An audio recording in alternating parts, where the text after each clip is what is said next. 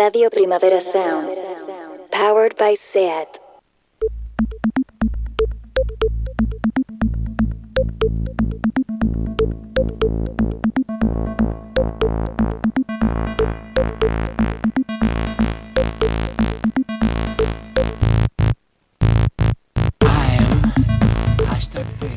Bueno, bueno, bueno, bueno, a, bienvenidos todos a Queer Up Your Life en Radio Primavera Sound. Soy Albi, yo quería ser la Ariana Grande local, pero hacer un disco cuesta mucho y solo os voy a regalar un EP, pero de este autobombo ya hablaremos el próximo mes. A- aparte que con la coleta esta de Ariana Grande, el pelo ya no, yo a mí no me aguantaría como, como, como me está aguantando de momento. Bueno, Aleix, ¿cómo estás? Yo eh, te Hola. confieso que estoy un poco nerviosa, excitada. Estás nerviosa. Sí. Yo también un poquito. Es que hay cámaras además, hoy. Hay cámaras. Hay cámaras, qué fuerte, es verdad. Yo me he puesto unos pendientes, ¿los veis? Bueno, en fin, yo- es que hay una super luna, o sea, esta noche hubo una super luna llena. Es, es- o sea, Superluna llena. Superluna ya supone que es llena. Sí, bueno, pero- roja, o sea, como rosa. En Escorpio, ¿no os sentís como aplastadas contra el suelo? Yo mogollón. No, con Scorpio, ¿cómo te vas a sentir aplastada? Pero porque, porque me está. O sea, ¿qué te por- pasa? Claro, porque me está, me está pidiendo. Claro, me te está, pidiendo. y yo no se lo no estoy das. dando. Ahí está la No se lo estoy dando. Ahí bueno, está fatal. Y no sé, y no sé aún, estoy ahí intentando entender qué es. A mí bueno. la, la bruja Andrea Gómez, me ha- cuando he llegado, me ha dicho, quizá eres la única persona a la que le ha ido bien esta luna escorpio. Pero como también esto son, es mi libro, no vamos a hablar ahora. Pero acabáis de escuchar una voz, no vamos a revelar todavía quién es, aunque en verdad ya lo sabéis, que me habéis estado escribiendo, pero ¿cuándo viene? ¿Cuándo viene? Bueno, eh, pues venga, sin más dilatación. Vamos Vámonos. a escuchar una novedad, de hecho, una exclusiva de una de las primeras invitadas que tuvimos aquí en Queer Up Your Life, que es la Dani. Esto se llama Ver para Creer.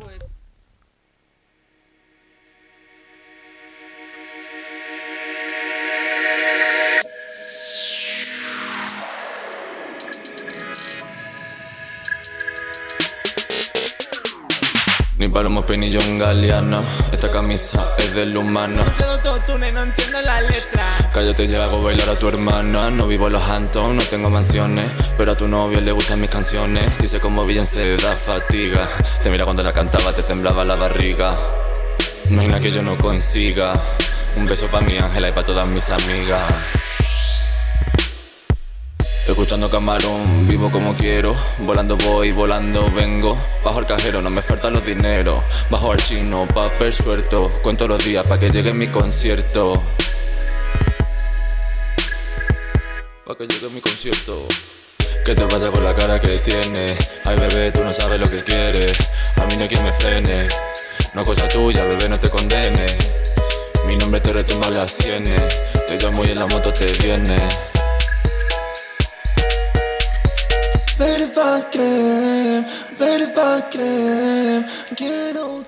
Bueno, pues porque estamos estrenando una exclusiva de la Dani. Bueno, es una exclusiva porque estamos grabando esto y aún no ha salido, pero cuando, hay- cuando este programa salga seguramente esto ya ha salido, porque este, este viernes la Dani hace un, algo que hizo también Samantha Hudson muy inteligente, que es decir, voy a sacar un grandes éxitos.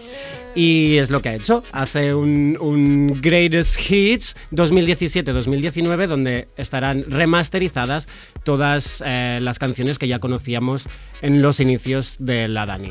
Aparte está este Ver para Creer que, pues, pues que es una novedad pero que en realidad no lo es, todas estas cosas, las rarezas, las cosas que hace Mariah Carey. Bueno, eh, la Dani, por un lado. Por otro lado, tenemos a esta persona que yo he puesto aquí que se llama Tan Franz, la verdad es que no lo sé y tampoco me, me puse a investigar un mes. Es una de las personas que estaba en el programa este de Queer Eye en Netflix, ¿vale? Estos mm, cinco maricones que iban a solucionar la vida de gente. A, Así en a general. imponerte a una imponerte, norma. sí, su norma, que en teoría no, pero bueno, todo eso. Bueno, eh, va- va- hubo un poco de rebumbori porque esta persona subió una foto a Instagram eh, con una radiograf una ecografía eh, sujetada en su barriga, ¿no? Y como sujetando una barriga que no tenía mm, naturalmente. Y, y, bueno, básicamente, mm, gestación subrogada. Esta persona, que es la primera persona famosa que me bloquea, ya ha sucedido, ya hemos llegado a esto. Bueno, pues porque puso un comentario, además un comentario que era ¿En un poco de... em, como casi abrazando, pero bueno, es igual. El caso es que dijo, mira, Ay, mejor ay. que esta persona no diga nada. Ok, me cayó. Eh, pero yo pensando en todo esto y, y- y viendo todo lo que se lió, en, en- sobre todo en Instagram y Twitter, me di cuenta que normalmente es como que solo estamos atacando a los hombres maricones que, que- que- que hacen est- esta práctica. Y nos olvidamos a veces de que, que la práctica la llevan a cabo también personas heterosexuales. Quiero decir, eh, estuve viendo algunos documentales de estos, mm, bueno, de estos de cuatro que les gusta a- a la salsa, pero hay como un 50% y un 50%, voy decir, Las Kardashians, ¿no? Los hacen, por, por hacen ejemplo, es sí, que ni verdad. más ni menos. Es verdad. Entonces, solo este apunte, que está muy bien que desde el colectivo ataquemos a quien creemos que son hermanas y por lo tanto tal, pero oye, que hay, hay mucha más gente también que son... eh, els aturas- heterosexuals. Bueno, y hablando de poner también puntos sobre las IES, tenemos eh, ya por fin el cast de Drag Race España. Sí. ¿Qué te ha parecido, Aleix? Bueno, me encanta una que se llama Arancha Castilla-La Mancha. ¡Sí! Tengo que. Bueno, ahora lo puedo decir, yo ya lo sabía. Es que es, es cuñade de, de una amiga. Am, y además dice, ¿no? Arancha Castilla-La Mancha, que es la Hanna Montana española. Ah, claro, claro, claro. Después está la Hanna Montana catalana, que es Mariona Tarragona. Sí. sí, Pero esta sí. no está en. la- No, esta no Ah, está, vale, esta vale. no está. Arancha promete, es verdad. Jo, yo es que me, no sé por qué, yo ilusa pensaba que habría Drag Kings, pero claro, Claro, es la franquicia sí. RuPaul. ¿En qué momento? Sigue siendo la franquicia RuPaul. Esto lo he visto, que en las como hay redes... tanto movimiento, o sea, como hay tanto escena Drag King ahora en Ya, España, pero. yo es verdad que claro, lo he visto no. en redes, que la No. gente lo pedía, pero es como... eh, a- Ya. 12 años de programa, ¿no habéis visto que, que este gesto aún no lo han hecho? Bueno, que lo hicieran en España me parecería fuerte. Ya, pero Lo no que yo he visto es mucha blanquitud, Ya. ¿no? Mm, es el cast más blanco que he visto nunca en mm, 12 años de ediciones de, de Drag Race. Bueno, cuando empiece el programa veremos qué pasa. Vale. ¿No? Sí, ya está. Les daremos el beneficio de la duda. Bueno, pues vamos a escuchar otra cancioncita. Studio Killers, banda europea amb 10 anys de carrera. El 2013 publicaban Jenny. Pero ya sabéis el poder que tiene TikTok y pues consigue resuci- resucitar canciones que podrías dar por muertas. A finales de 2020 este tema se hizo viral y ¡boom! Han dicho, pues vamos a explotarlo y ¿cómo lo hacen? Pues con Kim Petras. Claro que sí. Esto se llama Jenny.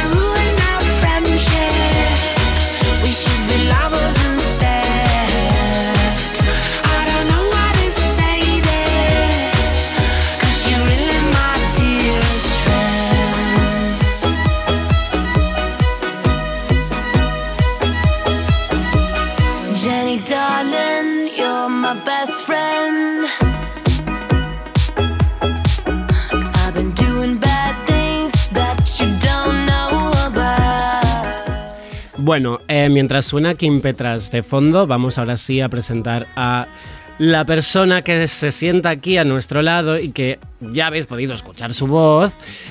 Y, y de hecho, aún no te voy a dejar hablar, mira lo que te digo. Bueno, vamos a presentarla. Yo sí desplego. Yo porque soy súper dócil. ¿eh? Es, es que no tengo pinta, pero yo soy mogollón de dócil, entonces voy a decir, vale, pues venga, vamos allá. Va, ya, qué, qué feo esto por mi parte, la verdad. Si despliego la, la portadita de este libro, que como hoy tenemos cámaras pueden ver, ¿eh? Pues tenemos aquí la presentación, su, su bio, que yo puedo leer. Escritora, investigadora y feminista, entre comillas, y aparte nos recuerda pues, que en 2013 publicó la novela Porno Burka, en 2018 nos trajo y, y la cola que trajo también su pensamiento monógamo, terror poliamoroso. Y atención, porque a finales de 2020, creo que fue en noviembre, o sea, hace cuatro días, cuatro puñeteros días, esta persona, no sé si descansa, llegaba Mentes Insanas, ungüentos feministas para males cotidianos. Sí, ok, esto resume su bio como, digamos, de escritora, de autora. Pero yo siempre he preferido tú su bio de Instagram, donde además de escritora le sigue Charnega y Marimacho. Señor Oas, sí, hoy nos acompaña Brigitte Basayo.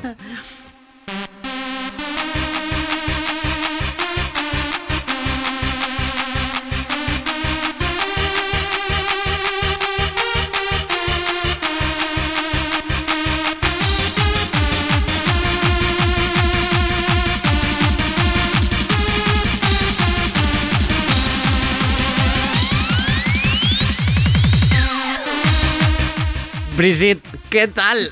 Pues mira, yo siempre pensé que la cumbre de mi carrera iba a ser aparecer en la pronto, cosa que aún no ha sucedido. Pero ha sido esto. Yo no me tengo que ir, yo ahora me corto la coleta, que no tengo, tengo el trasquilones, la tuya, la coleta, yo ya ver lo que tengo. Yo me retiro. ¿Qué puede haber más grande que Qué esto? epic, ¿no? Epic total, epic total. Bueno, es que de hecho, eh, Brigitte, yo le pedí, como ha- hacemos siempre, ¿no? Algunas canciones y me dice, ¿esto es too much? Y digo, querida, ¿cómo va a ser too much? Nunca es suficiente un poco de, de, de una mica de más. Claro. Màquina, el Sagadors versió màquina. O sigui, aclarim per si algú no ha reconegut.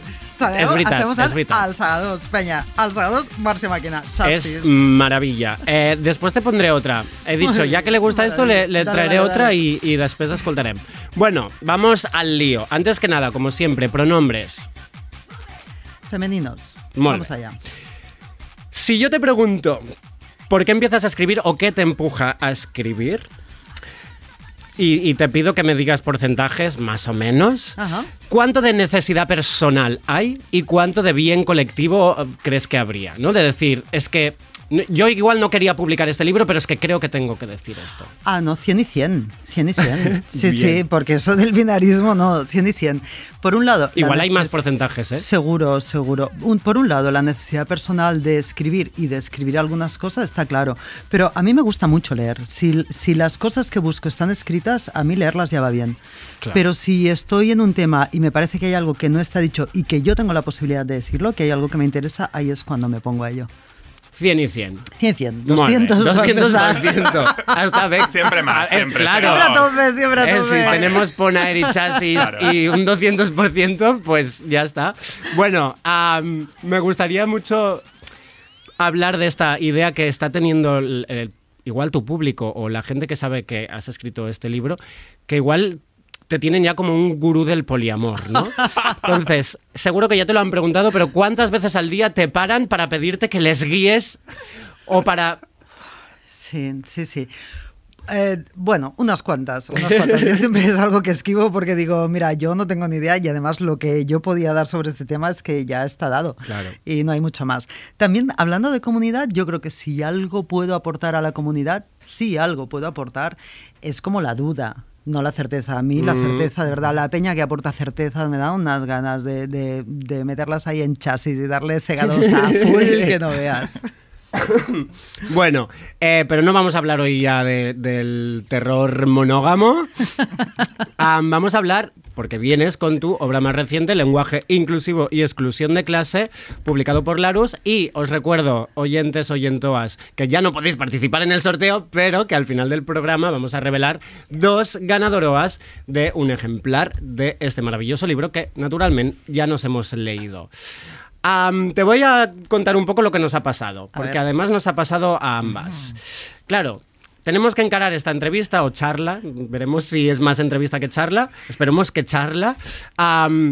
Y de repente, como te pones en tensión, entra un pavor y dices, claro, vamos a hablar de, de- de un libro que está hablando de lenguaje, con una persona que elige bien las palabras, que es autora de libros, que va a charlas a hablar, y, y tú, yo, Albi, yo me mantrabanco, me equivoco, Claro, mal, necesito... mal, mal, mal, Claro, es como, Mal. ¿cómo Pues- no? Ese, este miedo y luego es la contradicción de decir, bueno, es que va de esto, de de precisamente. esto. Pero no lo puedes evitar, pasa. Sí. Bueno, yo tener un poco de asustadillas ya me gusta. eso también me Está pone. disfrutándolo. ahí, claro, claro. Claro. Está bien. Bueno, de hecho me, me llegué a plantear, claro, es que te van a comer. ¿Cómo te va a ¿Qué? ¿Qué? No, no es una competición, ¿no? Pero si acabamos de poner el Saga 2 versión Claro, claro, máquina, claro, ¿cómo te claro. puedes Claro. estar que yo te coma? Bien te iría, ¿eh? No, te- no tengo quejas, ¿eh? Yo de la gente te a la que me como. o sea, yo te conozco mucho de, de verte hablar antes de leerte, ¿no? Entonces era como, de repente es como, pues si las has visto hablar y, y, y te, te sientes no hay- no hay bien mucho peligro, no escuchándola. Es verdad que estuvimos hablando del un poco la diferencia que hab- a veces entre lo que está escrito y luego lo que es una charla, ¿no? la, la accesibilidad parece que es distinta, pero igual de esto podemos hablar después. Mira, vamos a entrar ya de pleno en el libro, de pleno, naturalmente, Boldi por encima de puntillas, porque ah, la gente se lo tiene que leer, si no, qué gracia tiene esto, ¿no? Hay como dos partes en el libro, en la primera hablas especialmente de capital cultural. Así que vamos directamente a eso. De hecho, he recordado que el, el yo te había pedido audios hace un tiempo. Es una persona, además, que le gusta también mandar audios y eso se agradece. Y, y ya me habías avisado que venías con un libro sobre lo oculto y lo inculto. Y es un poco el- esta primera parte. El inicio tiene esta anécdota, que esto sí que esto no es un spoiler porque está en tu Instagram y entonces, como dices, si está, existe, ¿no? Si está escrito ya existe. Pero hay una anécdota sobre, sobre Belén Esteban cuando mm, iba a publicar un libro, tú le comentas a alguien, pues Belén Esteban va, va a publicar un libro sobre sus lecturas favoritas y te dijeron que esto se lo escribiría a otra persona, además usando una palabra mm, fe- feurra, y, eh, y que así mm, citaría Dostoyevsky. La primera, ah, por cierto, el otro día me pasó una cosa similar. Yo me estoy leyendo las memorias de Mariah Carey y me dijeron, pero se lo ha escrito alguien. Digo, o sea, tú lo lees y es que estás leyéndola ella. Yo sé que lo ha escrito ella. Bueno. em, y les dije que se leyeran el libro, naturalmente. Leeres un rato al avasallo. Bueno, em, ¿se gesta allí el libro realmente en esta anécdota o ya había una cosa ya dins que tú decías, tengo que No. cuestionar el lenguaje? Mira, se gesta de varias maneras. Una de ellas es que, como cuando tú decías, eh, ¿cuándo tengo tiempo? ¿no? Yo tuve una relación hipermonógama con el libro anterior, con el terror poliamoroso, que me tuvo Mm. cuatro años encallada y con otras cosas que, que me apetecía eh, hacer y escribir y pensar y que iba pensando, pero que no tenían mm, por dónde salir. Entonces ahora ya como un tap caem tret i que estoy així com produciendo a saco per treure amb tot això de sobre. Llavors, hi havia una cosa que tenia a veure amb el llenguatge. I després, això és una proposta de l'editorial, que és una cosa que les escriptores Mm. mai no diem i no sé per què no ho diem. O sigui, les editorials venen i et diuen volem que escriguis una cosa. Vale. Jo els hi vaig dir, jo no, jo no faig un manual de llenguatge. Claro. Eso està clar. Si us atreviu amb un llibre polític sobre el llenguatge, anem. I van dir que sí. I aquí està. Jo encara no de creure de que la cosa va funcionar, però sí, tinc una editora que va ser molt meravellosa i que va dir pa'lante, carros y carretas. Esto es curioso, ¿eh? Que, la, que, que haya encargos y que a la gente le dé vergüenza o corte Bueno, clar, és que hablar això... de, de eh, encargos. Es que eso desmitifica la cuestión Claro. de la inspiración, la artista. No solamente hay encargos, sino que hay muchos encargos que te dicen qué tienes que escribir en concreto. Y eso está sucediendo. Es más, Bueno, los libros electrónicos, los libros electrónicos mandan los subrayados de la gente a las grandes editoriales para que las grandes editoriales ya puedan diseñar el contenido de sus próximos libros. Todo eso está sucediendo. Hacemos otro programa sobre eso. Sobre la industria, claro. Tiene tela, tiene tela. Wow. Bueno, em, quiero destacar una frase que me gusta mucho, que eh, creo que es de Mercedes Peón, ¿puede ser? Puede ser. Eh, os ricos tenían cultura, os pobres tenían folclore. Claro, es como... Leí esta frase y fue como gracias. Gracias, aunque mi folclore sea Laura Pausini y no sea mm, pues, libros de, de gente culta, pero es como... ah, es que es verdad, Total. nos pasa eso, ¿eh? Es que mira, yo para escribir la segunda parte del libro, que es como la parte así más técnica, donde cojo el lenguaje inclusivo y lo filtro por el marxismo, que ayer me preguntaba en una entrevista el tema de, es que el, el feminismo, hay gente que dice que el feminismo divide la lucha de clases. Y yo me quedé eh, sin saber cómo responder, pero lo respondo ahora así en diferido, de, pero yo sé hacer dos cosas al mismo tiempo. O sea, yo puedo hacer un Claro. libro de clase que sea feminista, ¿sabes qué Claro. está pasando con eso? Entonces, para escribir esa segunda parte, tenía que escribir la primera donde aclarásemos como términos o pactásemos una nueva Mm. mirada sobre los términos, que es lo que tiene que ver con el capital cultural y todas estas cosas. Tengo que decir ya mm, a título personal que de hecho es esa primera parte casi la que más agradezco. Maravilla. Como un despertar, no Sí. como un casi un empoderamiento, que- aunque ya no queremos usar esta palabra, pero un empoderamiento de pues mira, las que no han anat a la universidad, ¿eh? mira todo lo- toda la violencia que recibimos. Bueno, em, Antes que nada, entonces, para oyentes, que esto mm, vamos a hacer un poco de, de vocabulario. Tú separas eh, capital cultural de clase social, porque a veces se ha entendido como una misma cosa y es muy guay. Claro, yo intento como desgranar qué es la clase social, porque a veces tenemos un imaginario así un poco eh, difuso, ¿no?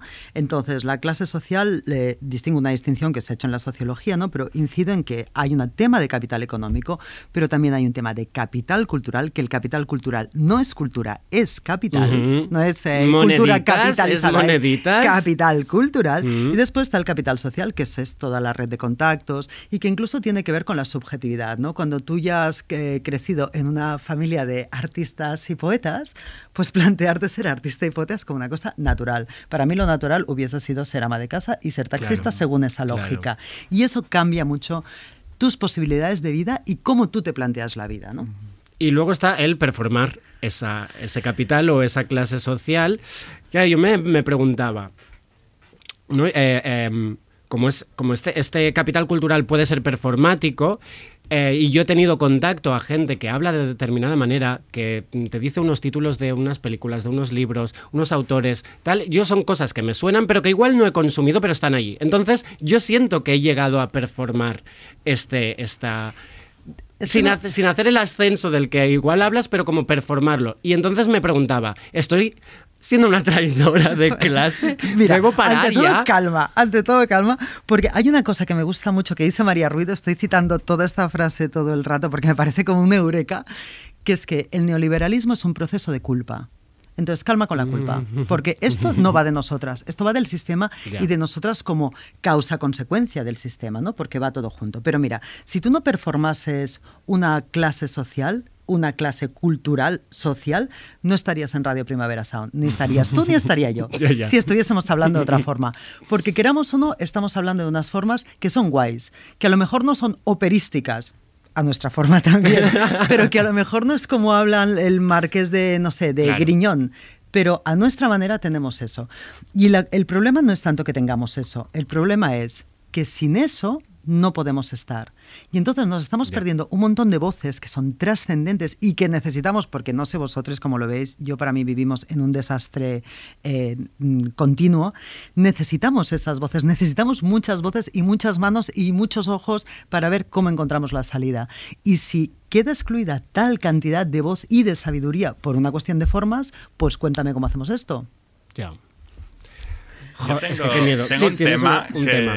Es eh, o sea, el libro, literalmente. O sea, lo físico. Lo O sea, físico. ¿Cómo se decide esto? ¿Qué Ah, bueno, eso, eso es, eso es eh, todo un trabajo. Pues mira, en este Claro. caso, eh, mi editora Sofía tenía como varias ideas bastante claras. Yo no tengo tantas ideas en cómo se decide el libro físico. Me estás preguntando O sea, sobre eso, sobre el diseño, todo eso. sí.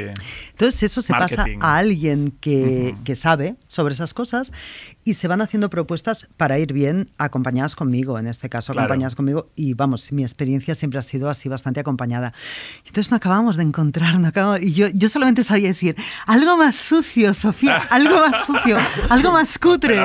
Hasta que ella dijo, tía, el papel de embalar, tía, el Claro. papel de embalar. Y dije, el papel de embalar, el papel como obrero, ¿no? El papel Mm, que no es bonito, el papel ese que, va, ese. Y entonces a partir de ahí pues ya se desarrolla todo lo demás.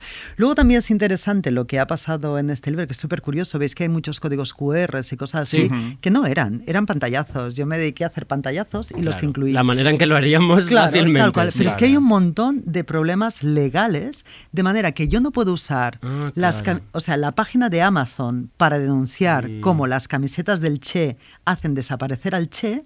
Yo no puedo usar eso para denunciar eso. Sin embargo, Amazon puede usar las camisetas. O sea, ¿os dais cuenta la cosa ya. tan flipante que es esto? Claro, claro. Entonces, bueno, lo hemos apañado con códigos QR porque nosotras somos listas, sexys y tenemos un montón de recursos. Recursos. La chusma es lo que tiene, ¿no? Tenemos recursos. Tenemos un smartphone en la mano todas. Exacto. Todo el rato. Estábamos hablando de esto, ¿no? De ser traidoras al performar la clase, pero si realmente fuéramos libres eh, y dijéramos, no, mi, mi película favorita es esta, mi libro tal, no leo a esta gente, am, ¿correríamos luego el riesgo de ser posmodernas, que van de guays y que están al revés, como performando una, una cosa más baja para... ¿Sabes? Con Barbendrat... Claro, si vienes de abajo, Desde luego no. No, o sea, claro. eso sucede. Eso sucede a mansalva porque las clases dominantes se pueden permitir lo que les dé la gana. Se Mm. pueden permitir tirarse pedos si les da la gana. Se puede permitir hablar y escribir con faltas de ortografía. Se pueden permitir lo que quieran porque no se arriesgan a perder la clase porque está ahí. Su clase social está asegurada por herencia. Las demás no podemos hacer eso hasta que se abre el espacio en que el capital ya nos dice, mira, ya es guay cantar no sé cómo y tal, porque ya lo ha capturado el capital. Claro. O hablar no sé cómo y tal, porque ya lo ha capturado el capital. Entonces después tenemos permiso porque ya no hay riesgo. Pero el problema es el riesgo que corres, porque corres un riesgo. Ujú. Corres un riesgo de caer de ese eh, estatus cogido con pinzas, que tiene que ver con la economía. O sea, no perdamos de vista que esto no tiene que ver con, pues eso, con no sé qué, con, con tener followers en Instagram. Esto tiene que ver con el dinero.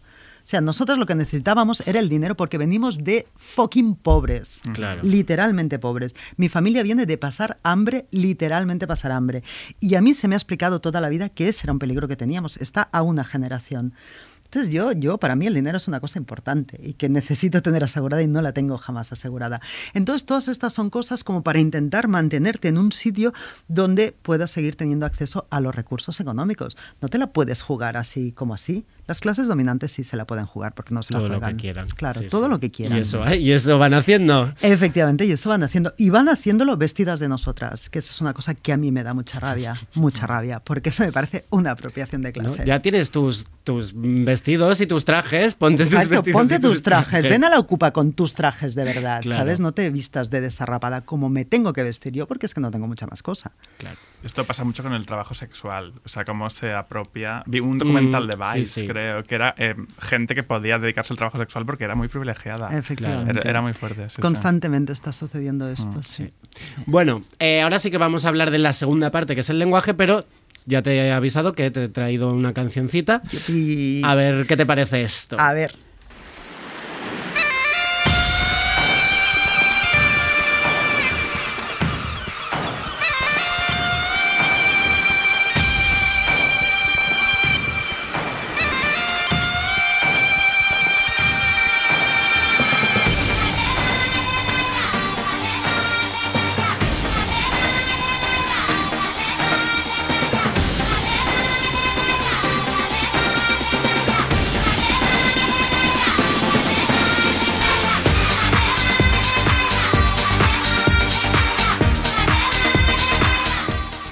Iba diciendo, ¿qué es esto? ¿Qué es esto? ¿Qué es esta ¿Qué es cosa tan rara? Se lo he encontrado en la máquina y he dicho, ah, mira.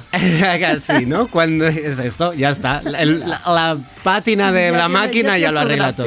Estamos escuchando Espíritu eh, 986 eh, y aprovecho para recomendaros un show. ¿eh? Su creador me ha dicho, me ha pedido que le llamemos show y no un podcast. Dice que no es un podcast. Ah, muy bien. Eh, hablo de Disco Duro, un programa online que podéis encontrar en Mixcloud y Soundcloud que os dejaremos los links, como hacemos siempre, en el que Álvaro.audio, productor de nuestra sintonía y amiga de la casa, rescata de su disco duro, literal, canciones que ya no encontramos en las principales plataformas de música, como rarezas, demos, cosas que igual solo están en YouTube en calidad mala, como esto que estamos escuchando. Maravilla. Y además te va contando sus anecdotillas, es muy, muy divertido. Eh, hay mucho Eurodance, hay mucho Italo, hay mucho pop mm, muy marica y así, ya está. Yo si tuviese pasta, o sea, si tuviese tiempo, me dedicaría a hacer eso con Eurovisión. Porque tengo una cantidad de Ah, información, pero tenemos no tengo pasta. O sea, si, si alguien quiere hacer una donación ahora que estamos haciendo Tenemos radio, un sí. programa pendiente sobre Eurovisión. Sobre Eurovisión. Madre, Mira, el madre, próximo es mayo. Es mayo ya. Pues mira, Buah. igual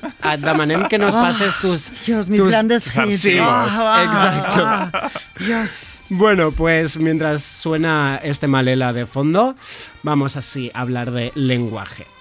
La decisión de qué lenguaje utilizas en el libro, ¿no? Em, porque no utilizas el género neutro todo el rato, no utilizas el femenino todo el rato. Sí, nunca lo hago, nunca lo hago. Precisamente para escaparme de la posibilidad dogmática de decir esto es la solución. Ujú. Porque además hay veces que es, que es como evidente que lo que necesitas es señalar el género de, de lo que está pasando en esa frase, ¿no? Cuando yo me niego a nombrar a la manada en género neutro, ¿qué coño? Si eran Claro. cinco tíos heteroskis, ¿sabes esto qué es? Entonces yo utilizo el género de manera muy intencional, pero nunca el masculino como genérico te iba a decir ninguno de ellos, nunca el masculino como genérico. Y lo otro siempre hago fórmulas alternadas, eso desde, desde que publico, vamos, desde hace muchos años. Bueno, y de hecho, mm, una de las cosas que extraemos del libro, y esto sí que es un poco de spoiler, ¿no? Pero que con Aleix comentábamos que ha sido como un, uf, como un suspiro, como un de repente relajarse, que es el no ir a buscar un género que vaya a sustituir el universal, Ah, es que sino eso es un drama, Dios claro. es que eso es un y era algo que igual es no éramos drama. conscientes y, y yo incluso a veces me enfadaba cuando, en, depende de dónde, estaban utilizando otra vez el masculino. O no util- y es como, ah, no, espera, es que no cal potser, ¿no? Eh, Es otra la, la, la función. Sí, es otra la función y luego también a mí me interesaba en este libro, que no sé si lo he conseguido. ¿eh? También me parece que el libro es bastante más críptico que otros libros. ¿eh? A mí incluso a mí se me hacía como compleja la cosa cuando lo escribía y que paradójico, ¿no? Al mismo tiempo que intento que De sea eso también accesible hablaremos, y sí, es sí. críptico, sí que paradójico. Em, pero también era una cosa de las que me preocupaba, ¿no? Que, que a veces se utiliza el lenguaje o se utilizan las palabras. ¿eh? Vamos a, a dejar el lenguaje, que es una Vale. cosa mucho más amplia, pero se utilizan eh, palabras de una forma que a nosotras nos parecen incorrecta, pero que no se están utilizando de una forma necesariamente hiriente, que no se ha generado el pacto del lenguaje, o sea, no has tenido tiempo de sentarte con esa persona y decir, oye, mira, a mí esto me genera tal y cual, o no sé qué, o sé cuántos, y estás en una asamblea para hablar de otra cosa que puede ser súper urgente. Y es como, eh, ¿podemos pactar un poco con la realidad? Yo necesito un poco de pactos de realidad, ¿no? Para que no se nos coma la vida. Y el pacto de realidad pasa también a veces por pactos de lenguaje así extraordinarios, digamos. Aleix, eh, tienes una, mm, una anécdota, digamos, Es que, mira, contarnos sobre el lenguaje. coincidió que me empecé a leer tu libro. Yo trabajo en TV3 a veces en un programa que se llama Planta Baja, que es como de actualidad, montando, haciendo montaje. Y justo me dijeron, oye, tú eres una persona no binaria, vamos a hablar de lenguaje inclusivo en TV3. Vente. Y yo, ¿what? Ven- vendrá una persona lingüista. Y yo, "Eh, no quiero ir. Pero dije, bueno, ve, ve, ve y habla de, de tu experiencia que es. Claro. Bueno, para mí, pues me ha servido que existan unas palabras ahora que con las que me identifico. Efectivamente. Punto. Y, pero esta persona lingüista es que me, me quedé como, o sea, como que no fue muy guay porque no fue muy debate, fue en plan, vale, ella dice, yo digo, punto. Porque si, si no, no sabría qué decirle. Pero dije una cosa muy fuerte que yo necesitaba como hablar de esta frase tan fuerte. Dice, em costa entendre que es vulgui manipular la llengua, un sistema que ha demostrat tota la història de la humanitat que s'adapta a totes les situacions, perquè podem ser tan arrogants, Per per, què què podem- podem ser tan arrogants de creure que nosaltres el podem millorar? Eso es Karma Junyent, ¿a que Sí. sí? Mira, Lo has este- su, identificado. su apellido, su apellido es el infierno charnego, ¿eh? O sea, me hace dificilísimo pronunciar el apellido. Yo soy una tía que respeto mucho, Sí. bueno, ella por supuesto, y una parte de su trabajo me parece interesantísimo sobre la desaparición de las lenguas, pero aquí creo que lo que nos está pasando, digamos, a- al, al sector karma, Junyent, y que tiene esta opinión, y a nosotros, es que estamos hablando de dos planos totalmente distintos. Claro. Que esto es lo que yo digo en el libro, ¿no? Que el debate sobre que nosotras estamos teniendo sobre el lenguaje no es lingüístico, es político. Mm. En plan, que sí, que tienes razón, que decir cuerpa es incorrecto. ¿Y sabes qué? Que me la suda. La Claro. suda, porque es que el lenguaje es mío. Claro. No es de, de quien lo estudia, sino de quien lo usa. El lenguaje es mío.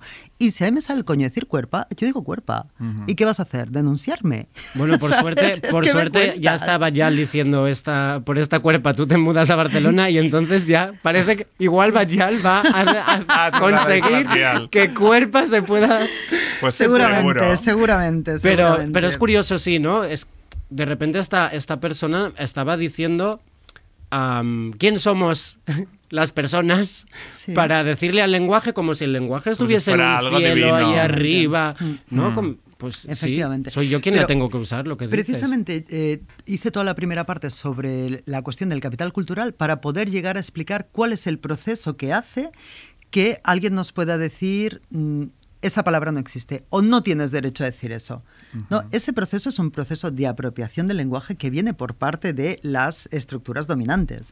Es decir, la academia, la certificación, tal, porque ¿qué, qué tiene ella que no tengas tú? Pues que es lingüística, es lingüista. Mm. Y ¿Sabes? Es que me da Y igual. yo o sea, hablo, estoy en claro, la calle yo y lo hablo, yo lo claro. hablo, no pasa nada. Lo que pasa es que tiene, tiene todos unos mecanismos, estas instituciones, ah, pobre Carmen Junyent, que tampoco, pero o sea, todas estas instituciones tienen unos mecanismos muy claros, que es que desde, no sé, los tres años te suspenden los exámenes si Mm, escribes ya, claro. cuerpa o si escribes hola sin H, que todo el mundo lo entiende. No, es que lo vamos a confundir con lo del mar. Si tú dices hola, buen día, se confunde con el mar, ¿en serio? O sea, a este nivel estamos de, de no Claro. comprensión. Claro, no, esto tiene que ver con una disciplina y una docilización que hace que cuando llegamos, pues eso, a- al debate de TV3, es como, es que es verdad, me estoy cargando la lengua. No, cariño, es nuestra, Claro. es Nuestra. nuestra, es nuestra. Las- la estamos incorporando, la estamos encarnando, de hecho. Y de hecho hablas de, de- ahora estás hablando ¿no? de fórmulas o palabras incorrectas. En el libro hay un momento que dices que prefieres de- llamarles ilegales. Ay, sí. Pero claro, yo est- estuve pensando en esta elección, digo, a ver, en realidad, claro, entiendo el acto de llamarle ilegal, pero no es ilegal. Y entonces me planteaba, yo puedo en una cualquier mm, cosa burocrática que tenga que tal, a mí me vendrá me vendrán a casa y me dirán que voy a juicio porque he puesto una E en lugar de una A o de una O. ¿Vendrá alguien? O sea, realmente hay una ilegalidad porque claro, yo entiendo que no vendrán a casa si me equivoco entre una B alta y una B baja, que es algo que me puede pasar constantemente. Pero ¿quién vendrá a tu casa? Porque lo que te va a venir a tu casa es el suspenso y la exclusión claro. de los espacios de tal. Mm. Y por otro lado, a lo mejor por, eh, por poner cuerpa, ¿no? Pero por decir los borbones son los ladrones si vienen a No, tu casa a llevarte. O casa sea, y- eso sucede sí, literalmente. Ah, por poner un nombre que no es el que pone en tu DNI. Efectivamente. No te van- no te van a otorgar algo. Que ahí está la cosa, que no es tanto la ilegalidad o no, Claro. sino lo que comentábamos ayer o antes de ayer con Alex, que, mm, que es el miedo que tú tienes o, o ya la mandra de decir, no quiero ahora que, me, que tenga que repetir Claro, yo no todos voy a los tal, porque Sí, me dirán sí. que... Ah, no, eso está clarísimo y que tenemos que escoger eh, las batallas, aunque no me guste tanto llamarlo así, pero eso está clarísimo, porque si no, o sea, es que nos acaban quitando la alegría y eso mm, no nos lo podemos permitir tampoco, ¿no?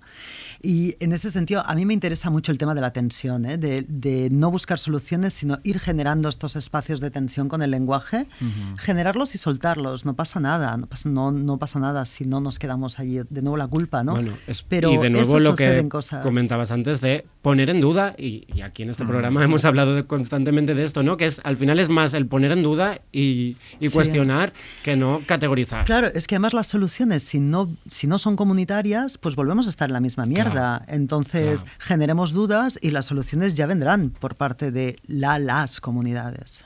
Luego hay otro, te- otro tema que... Bueno, es como que estamos estudiando y analizando mucho el lenguaje inclusivo, pero siempre lo estamos entendiendo como inclusivo en clave de género, ¿no? ¿Qué pasa con todo, todos los factores identitarios que pueden estar quedando excluidos en el lenguaje inclusivo o en general en el lenguaje que utilizamos? Sí, de hecho a mí lo que me preocupa, mira, me preocupa de entrada... ¿Solo es eh, una cosa? Porque si ah, solo es una cosa... Ah, no, sí, sí, no, claro, sí, de entrada, ya te he dicho una cosa y a mí misma me ha parecido que va, de entrada, para este primer programa. Me preocupa la palabra inclusivo, es que me da una rabia la palabra inclusivo porque eso quiere decir que eh, los ejes dominantes, ¿no? O sea, el poder ya ha marcado, ya ha dicho cuál es el marco. Y entonces, si acaso nos incluye a nosotras en su marco, pues yo no quiero estar incluida en ese marco. Entonces, cuando dicen, vale, pues como boyera, ¿no? Como boyera, marimachi y tal, vas a estar incluida. ¿Yo? No. O sea, porque para incluirme además hay que transformarme. Eso está clarísimo. Yo soy inimcluible en esos marcos. Ya. Entonces, la palabra inclusión para mí ya es un problema, pero entiendo que viene desde una lucha, o sea, no estoy tratando de, de deslegitimar la lucha. Lo que estoy diciendo es, es una lucha que me parece tan interesante, o sea, que yo quiero poner capas a eso mismo, ¿no? Para que podamos como, como mirarlo en su amplitud y hacer resistencia al sistema que se intenta comer todo el tiempo este, este tipo de resistencias. Entonces, la palabra inclusivo eh, sí me parece problemática. Y luego, el tema del género. de- vamos a ver, las palabras tienen, eh, las palabras en castellano y en catalán tienen un accidente gramatical que es el género, ¿vale? Que es, me me hace mucha gracia que el género se llame Sea accidente, también, porque que, o sea, tal cual. Sí, sí. Eso Carmen Junyent Sí, lo tendríamos que contar, o sea, es que el género es un accidente.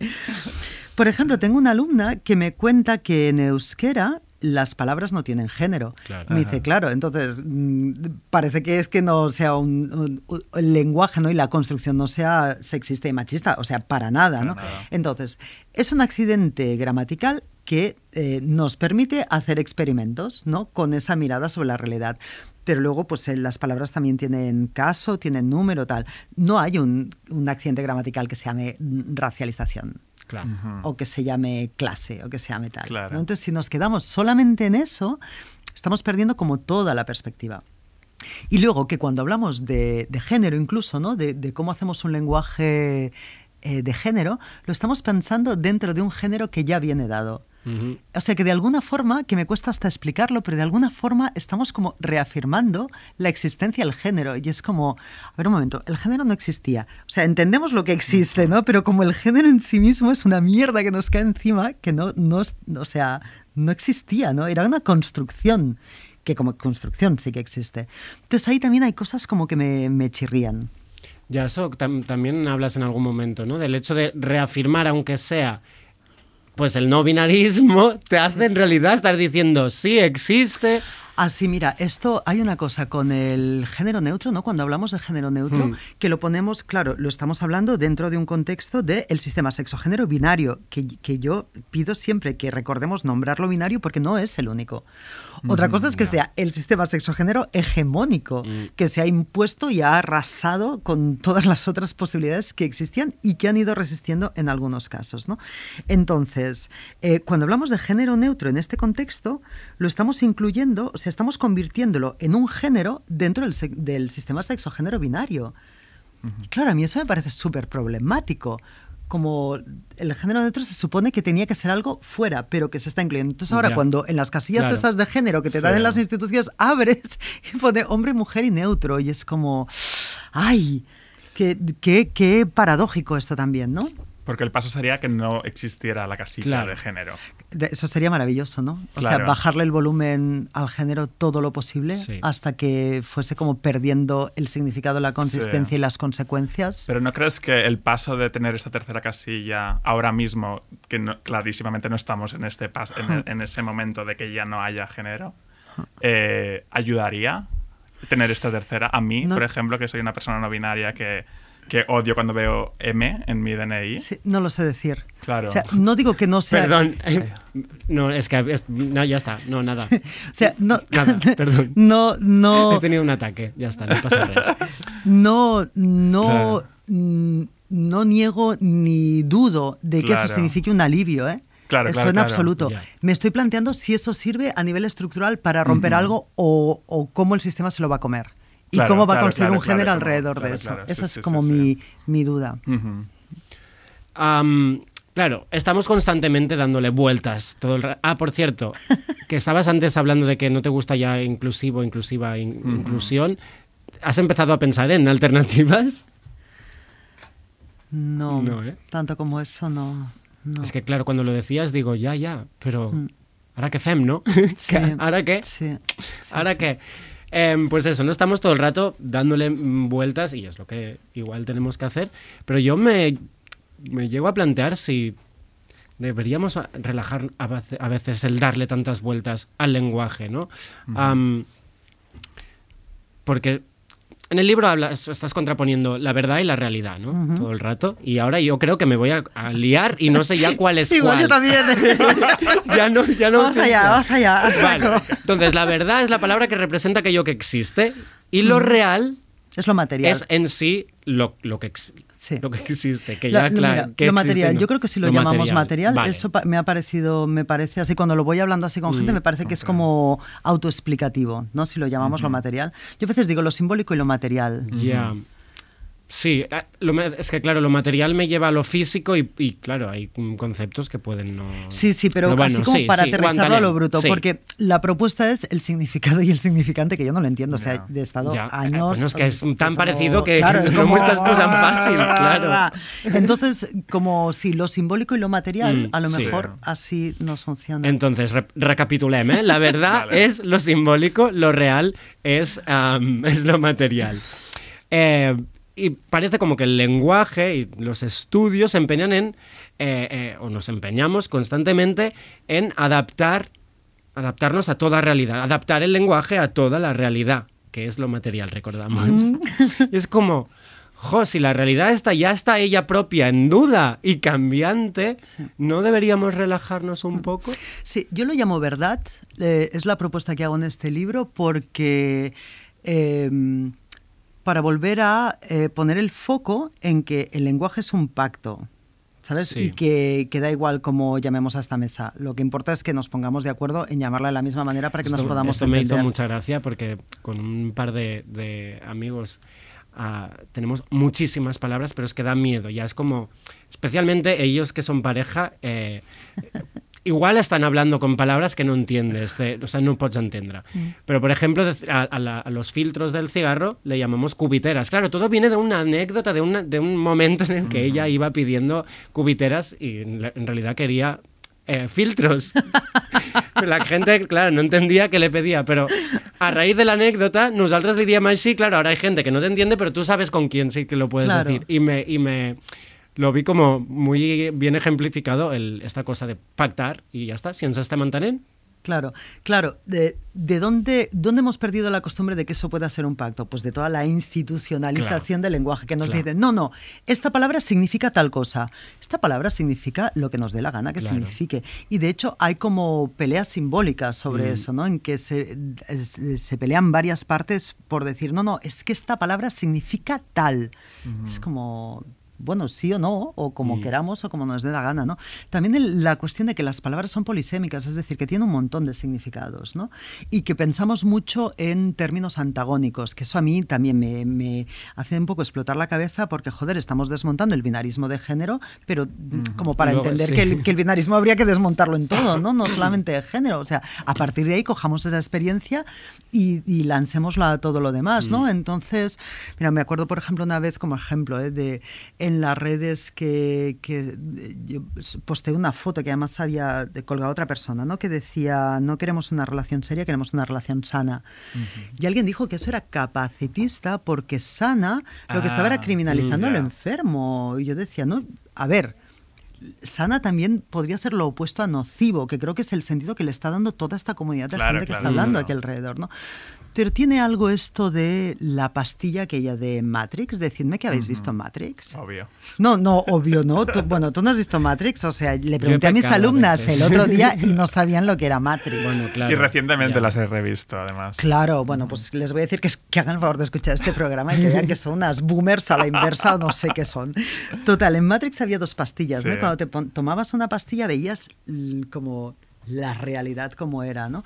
Entonces hay una cosa de estas de como descubrir constantemente qué esconden las palabras y Mm. qué esconden las cosas que está guay como juego intelectual, que a veces es necesario como ponernos a hablar de eso para acotar, pero que mm, si eso nos lleva a un impedimento de la acción y de la articulación, claro. tenemos un problema. Es que es, es ahí.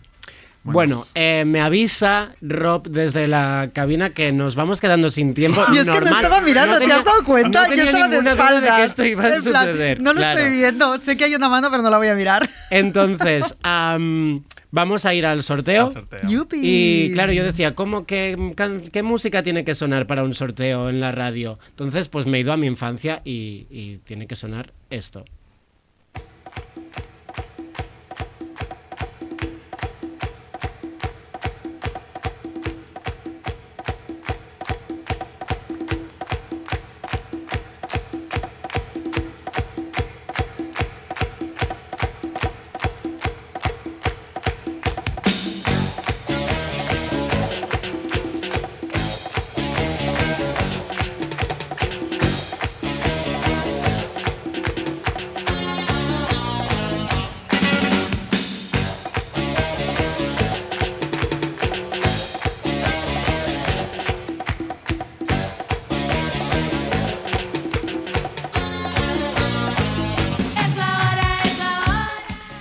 Bueno, vamos ya con el sorteo. Bueno, el sorteo, ¿no? Con, con dar el libro a El dos concurso, ganadores. el Lo vas al concurso, el concurso. concurso. Aquí hay una competición. Exacto, es cierto, es cierto. Y yo mando, yo y mando. tú mandas y lo primero que dijiste es, no, en realidad no quiero porque le estoy cogiendo cariño a toda la gente que Ay, está ya, joder, es que va la gente en Instagram y se pone a hablar y claro, me empieza a caer todas bien. Digo, Ya. joder, ponedmelo un poco fácil para así ser despiadada. Recordamos, les dijimos, contadnos situaciones en las que os hayáis sentido discriminades o mm, ridiculizadas por cuestiones de lenguaje.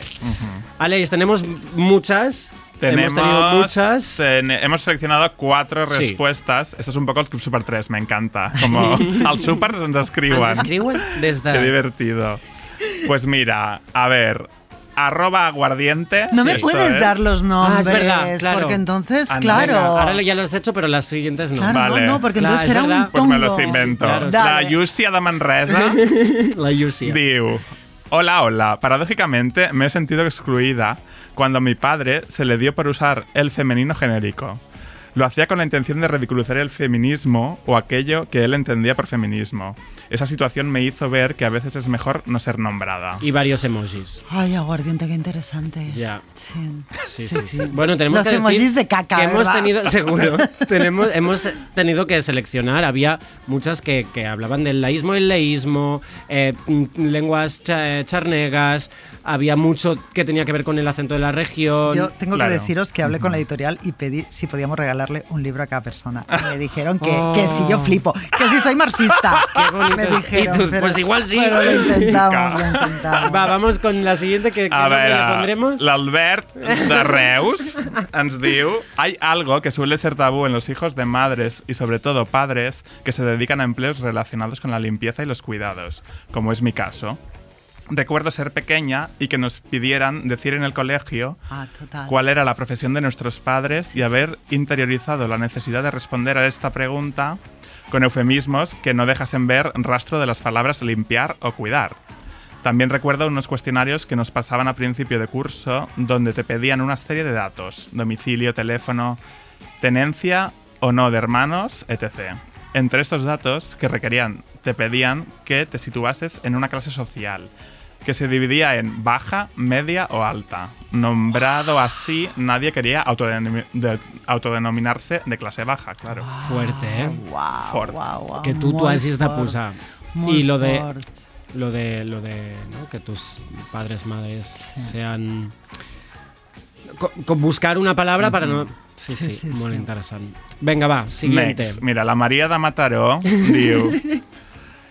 Cuando me mudé a Madrid, me, Es de Mataró, es de me Mataró. decían a cada paso, ay galleguiña, ¿qué acento tienes? Me molestaba mogollón. Tú no puedes enseñar castellano a los guiris, que en Galicia no habláis bien. ¿Por qué no usamos tiempos compuestos? Porque no usamos tiempos compuestos. Y yo era profe de español para extranjeros. Mis guiris estaban encantados. Claro. Igualmente. Sabéis que yo soy charnega de origen gallego, ¿no? sí, es que claro, ahí a mí, mira, entre que me pones la- el aguardiente, la, ¿sabes? Joder. Va, la última. Y la última, que es en Robert de Castelldefels. No, porque Soy- empieza diciendo... Soy- Soy argentina y vivo en Madrid hace casi 20 años. Pero conservo el acento característico e inconfundible. No hago esfuerzo para- por cambiarlo, porque me resultaría falso. La situación es la siguiente. Me sorprendí a mí misma hace unas semanas cuando tuve que ir al podólogo, evitando por alguna razón revelar mi identidad sudaca. Me da miedo asumirlo, pero sí, cre- sí creo que sentí que decir callo significaba exponerme más. Claro, callo, callo. Claro. Con un Sí, sí. acento hecho, argentino. y luego estuvimos hablando con esta persona y nos decía que, que es que creía que callo no era la- una palabra. Pensaba, igual esto así le llama mi madre, pero en verdad no es así. Además, con el agravante de tener que, que es una doble L, entonces sonaría cash, entonces ya sería todo. Esas eran las dos. De la palabra no será correcta y ni la voy a pronunciar. Y en el podólogo, que estás en una situación. A mí me pasa con el tema de la pluma bollera en la ginecóloga. Ah, Yo siempre Mm, pienso, ya. hostia, es que si me toca una lesbófoba y me tiene que meter, Claro. ¿sabes? Ya, Para claro, mirarme claro, el coño. Bueno, esta última parte decía que, que, mm, dice que el especialista le pareció importante u ocurrente decirme que al, al entrar, por cómo iba cubierta con gorra y mascarilla, que no supo adivinar si era hombre o mujer. ¡Hala, premio! Qué bueno, gracioso ese podólogo que nos pasa la dirección, llega hasta aquí el- las cuatro seleccionadas. Tienes que elegir dos. Mira, ¿eh? Es un 50%. Pues me parece horrible. Me, me ay. mucho todos, pero. Eh, jolín, la gallega, la de los dejes. Mira, deje gallego, deje argentino. Venga. Arriba esas Venga, arriba esas Arriba no están. Pues ahora sí, arroba Fátima barra baja delgado barra baja y arroba Dalila Virgolini son las ganadoras. gracias de a todos. este Qué rica. Sí. qué guay. Bueno, eh, ahora se nos va el tiempo. Tenemos que lanzarle la última pregunta, la que sí o sí tenemos que lanzar siempre. Bueno, espera, que ahora tendremos una hora más de programa cuando responda esto. Uf, Lánzala, a Aleix. ¿Qué es ser queer para ti, Brigitte Vasallo? Ah, pues definitivamente la rareza, pero esa rareza eh, inapropiable, esa rareza eh, incómoda, eh, molesta y, y no, no, no, no limpiable, no refinable. Eso. Eso que nos gusta tanto, la baba, Mal el moco, los fluidos, El todo papel eso. arrugado. El papel arrugado todo de eso, embalar. todo eso. Pues, Brigitte, muchas, muchas, muchas Ay, gracias. vosotras. Muchas gracias. Se nos ha hecho cortito, pero Sí, bueno, sí. ya, ya se repetirá, claro que sí. Vamos a terminar con I've Had the Time of My Life de Dirty Dancing. Bueno, es de unos autores, pero no sé quiénes son. Tothom diu Dirty Dancing. Porque, eh, de hecho, es una recomendación para cualquier persona que vaya a leerse el libro o ya esté leyéndose eh, Lenguaje Inclusivo y Exclusión de Clase, porque tu epílogo hace referencia a una obra de teatro que luego se convirtió en película, la podéis disfrutar en filming, se llama... L'altre dia no ho teníem clar. Eroski Paraíso, Paraíso, Eroski Eroski. Paraíso, Eroski Eroski Paraíso, Paraíso, del que es grupo Chévere. una maravilla y yo creo que verla y luego leer cómo cierras el libro con eso es... Y ya está. Es decir, vale, tan catalibra, lo he entendido. Perfecta. Moltes gràcies. Ay, Ara... Y el resto nos, ¿Bailamos? nos oímos. Bailamos, venga. Let the music Gracias, play. Rob Román. Y nos oímos en mayo, que es verdad. Y ¿Quién sabe? Eurovisión. Uh. Uh. Adeu, adeu. We saw the